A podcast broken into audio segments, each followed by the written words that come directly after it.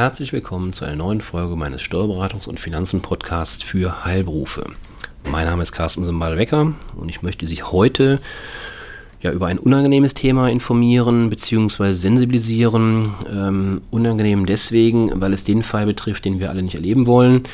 Ähm, und zwar ist das in der Regel Tod oder ja, Krankheit. Es geht mir darum, dass Sie Ihre Praxis für diesen unschönen Fall eben ähm, vorbereiten. Das heißt, das ganze Thema steht vor dem Hintergrund Notfallvorsorge für Sie als Unternehmer. Ähm, es ist so, dass laut Studien der Unternehmens- oder zur Unternehmensnachfolge ähm, circa ein Viertel aller Unternehmensnachfolgen, also ganz allgemein, unabhängig jetzt von der Branche, ganz allgemein, alle Unternehmensnachfolgen nicht planmäßig verlaufen. So ist es so, dass es lediglich in jedem zweiten Unternehmen ähm, es ausreichende Vertretungsregelungen gibt und nur bei jedem vierten Unternehmen besteht eine ausreichende Nachfolgeregelung. Das heißt, man sieht anhand dieser wenigen Zahlen schon, da besteht offensichtlich erheblicher Handlungsbedarf. Natürlich ist das kein angenehmes Thema, so wird die Problematik dieses Notfallmanagements natürlich gerne verdrängt. Umso tragischer ist es dann natürlich, wenn die Unternehmensnachfolge durch Tod oder Krankheit erfolgen, ohne allerdings vorher eine entsprechende Vorplanung gemacht zu haben. An dieser Stelle möchte ich ein Tool vorstellen, was eigentlich total offensichtlich ist, aber in der Praxis doch sehr wenig oder selten vorkommt. Der Notfallordner. Dieser Notfallordner kann helfen, solche Situationen in den Griff zu bekommen. Es gibt dabei natürlich nicht den einen allgemeinen und richtigen Notfallordner, der für jedes Unternehmen passt. Vielmehr muss der Notfallordner bedarfsgerecht und individuell vorbereitet werden und stets aktuell sein, heißt gepflegt werden. Ja, was passiert im Fall des Falles? Ähm, wenn der Unternehmer, der Praxisinhaber verstirbt, dann sind die Hinterbliebenen und die Erben zunächst auf sich alleine gestellt. Sie stehen vor Fragen, mit denen sie bisher typischerweise nicht oder nur am Rande befasst waren. Das kann sein, wo liegt das Testament, welche Berater wissen Bescheid. Also das heißt, welcher Anwalt, Steuerberater oder persönliche bekannte Freund wissen Bescheid und können helfen.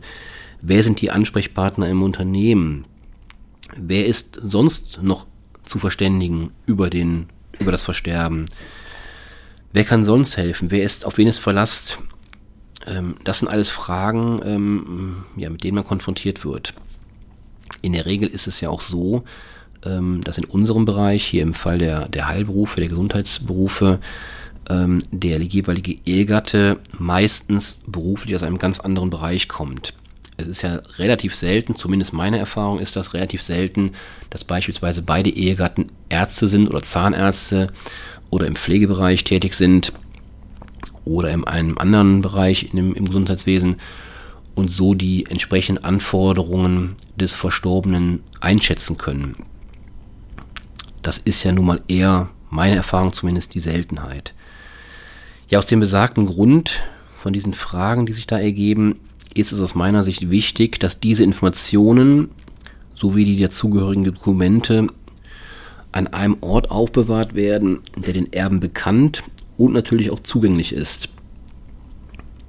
Ungeeignet sind natürlich zum Beispiel Schließfächer, zu denen ähm, nur dann Zutritt ähm, erlangt wird, wenn beispielsweise der Erbe den Erbschein vorlegt und dann erst ähm, entsprechend äh, Zugriff hat. Das ist natürlich zu spät. Ähm, der Notfallordner, das muss man sich auch so vorstellen, das ist ein ganz normaler DIN oder kann ein ganz normaler DIN A4-Ordner sein, der im Regal steht. Jetzt vielleicht nicht äh, neben der ähm, ja, normalen Literatur, sondern vielleicht schon irgendwo an einem separaten Ort, aber halt bekannt für den entsprechenden Ehepa Ehepartner, Ehegatten, Kinder oder wie gesagt im Allgemeinen Erben genannt. Dieses Risikomanagementsystem in Form des Notfallordners bietet, wenn man es richtig führt, mit relativ wenig Aufwand, in der Praxis allerdings eine sehr wertvolle Unterstützung, gerade für diese erste Phase nach dem Trauerfall. Natürlich reden wir jetzt nicht nur vom Todesfall, es kann natürlich auch passieren, dass der betroffene Arzt oder Praxisinhaber im Allgemeinen ähm, längerfristig krank ist, nicht ansprechbar ist, im Koma liegt aufgrund eines Unfalls oder einer Krankheit. Ähm, also ich will jetzt nicht nur immer vom Todesfall ausgehen, deswegen sage ich mal allgemein vom Trauerfall. Ja, mit diesem Notfallordner ermöglicht der Erblasser, also der Betroffene, es seinen Erben leichter und ohne langes Suchen den Überblick zu behalten, um schnell die notwendigen Entscheidungen treffen zu können. Ja, im beruflichen Alltag, im unternehmerischen Alltag achten Sie daher bitte rechtzeitig darauf, dass Ihre Praxis, also Ihr Unternehmen, für den Fall, dass Sie selbst nicht zur Verfügung stehen, handlungsfähig bleibt. Das ist das A und O. Ihre im Unternehmen tätigen Angehörigen und Mitarbeiter vermögen vielleicht für eine gewisse Zeit ähm, vermögen die, die Tätigkeiten oder einige Tätigkeiten ähm, zu übernehmen. Allerdings in unserem Bereich hier, also gerade bei zulassungsbeschränkten Berufen, ergeben sich jedoch natürlich auch berufsrechtliche und versicherungsrechtliche Problematiken. Es sollte daher stets ein fähiger Kooperationspartner als Berufsträger aushelfen können, der das Unternehmen zumindest vorübergehend im Notfall leiten kann und natürlich auch will. An der Stelle ein, ein wichtiger, vielleicht auch nicht allseits bekannter Hinweis. Fehlt nämlich die fachliche Leitung durch einen Berufsträger, greift in der Regel die Betriebshaftpflichtversicherung nicht mehr. Das heißt, bei einem Todesfall kann die Versicherung den Vertrag gegebenenfalls einfach so kündigen. Ganz wichtig, also bitte auch dieses bedenken. Wichtig ist letztlich auch die Erteilung von ausreichenden Vollmachten. Praxisinhaber oder im Allgemeinen Unternehmensinhaber neigen gerne dazu, für die Bankkonten zum Beispiel im betrieblichen Bereich keine postmortalen Vollmachten zu erteilen. Im Todesfall haben dann die Angehörigen ein erhebliches Liquiditätsproblem, mangels Zugriff auf das Konto. Zumindest bis der Erbschein erteilt wurde, also im Todesfall. Und bis dieser Erbschein erteilt wird und der Zugriff wieder auf diese Konten gewährt wird, ja, können schon mal einige Wochen vergehen. Dieser Notfallordner betrifft natürlich nicht nur den unternehmerischen, betrieblichen Bereich, sondern auch im privaten Bereich sollte frühzeitig über diese sensiblen Dinge gesprochen werden. Dazu gehören zum Beispiel Regelungen zur Altersvorsorge, zur Pflege, ja auch zu Folgen einer etwaigen Scheidung oder Trennung, zur Erbfolge und beim Tod. Auch sollte der Nachlass frühzeitig geregelt werden. Sie sollten sich in dem Zusammenhang Gedanken machen zur Erbeinsetzung, zur Enterbung möglicherweise auch ähm, von, von Erben, die man eben nicht ähm, mit im Boot haben will sozusagen oder bedenken will. Sie sollten sich Gedanken zu Auflagen, zu Vermächtnissen oder Teilungsanordnungen machen.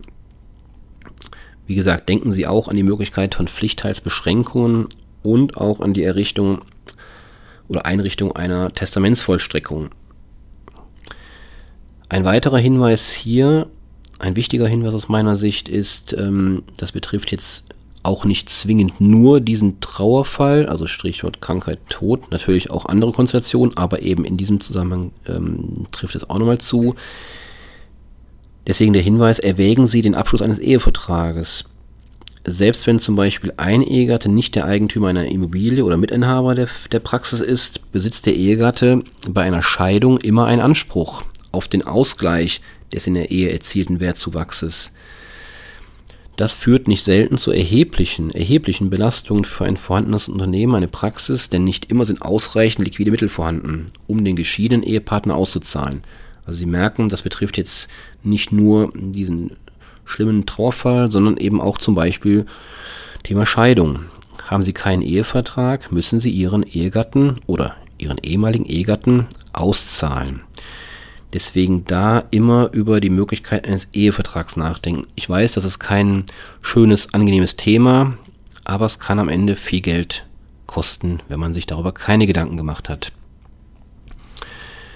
Ja, letztendlich sollten Sie ähm, Ihre persönliche Situation und Interessen zu Lebzeiten regeln und berücksichtigen, indem Sie eine Vorsorgevollmacht und Betreuungsverfügung und gegebenenfalls auch eine Patientenverfügung einrichten. Ich bin mir natürlich im Klaren, das sind alles keine schönen Themen.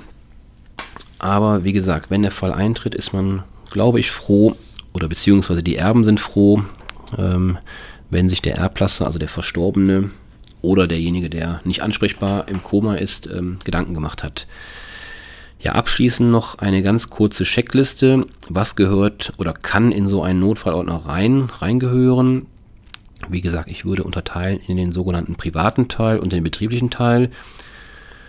Ja, für den privaten ähm, Ordner oder äh, ähm, Gliederung wären so Sachen äh, reinzunehmen wie oder Fragen zu beantworten. Ähm, gibt es ausreichende Kontovollmachten? Gibt es Regelungsbedarf bei der Patientenverfügung oder einer Vorsorgevollmacht? Gibt es eine ausreichende Absicherung gegen Invalidität, Klange, Krankheit? Ist eine ausreichende Altersvorsorge auch für die Angehörigen im Übrigen vorhanden? Gibt es gegebenenfalls Steuerrückstände, mit denen der, Erb, der Erbe umgehen muss oder klarkommen muss? Gibt es gegebenenfalls offene Rechnungen, die ausgeglichen werden müssen? Ja, wurde die gewünschte Erbfolge fixiert? Stichwort Testament, Erbvertrag. Ähm, ja, wurde das Testament mit dem Gesellschaftsvertrag abgestimmt? Also zum Beispiel auch in Form von Gemeinschaftspraxen, GBRs, ähm, ist natürlich auch ganz wichtig, dass man dort Vorsorge trifft. Dann gehört in diesen privaten Notfall auch natürlich auch eine Übersicht zum Vermögen rein und eine Übersicht zur Bankverbindung. Das nun mal eine erste Übersicht. Natürlich können da noch ganz andere Dinge reingehören. Aber das ist erstmal so der, das Gros an wichtigen Dingen. Was gehört denn im Gegenzug dazu darüber hinaus in den sogenannten betrieblichen Notfallordner? Ja, das können insbesondere natürlich Dinge sein wie Übersicht zu den Zugangsdaten. Also das sind dann Logins für E-Mail-Fächer, Internetseiten natürlich auch ganz wichtig oder eben andere Zugangsberechtigungen. Stichwort PIN-TAN-Verwaltung für die Konten, Ganz klassisch ist es eine Übersicht zu den physikalischen Schlüsseln. Also wer hat die Schlüssel für die Praxis, gegebenenfalls für den Betriebs-Pkw, wenn es nicht eh der private Pkw ist, der beiden Ehegatten zur Verfügung steht. Ja, gibt es ein Betriebshandbuch mit Beschreibung der wichtigsten Betriebsabläufe, ähm, zur EDV zum Beispiel oder zu anderen Abläufen in der Praxis. Gibt es Notfalllösungen für Stromausfälle, Telefon, Internetausfall, ganz all diese Themen? Oder gibt es auch Übersichten zu Softwarelizenzen, zur Betriebsausstattung? Das sind alles Themen, die aus meiner Sicht eben für den betrieblichen Teil relevant sind. Darüber hinaus wird es mit Sicherheit noch viele andere Dinge geben. Das soll nur mal ein kleiner erster Einblick sein.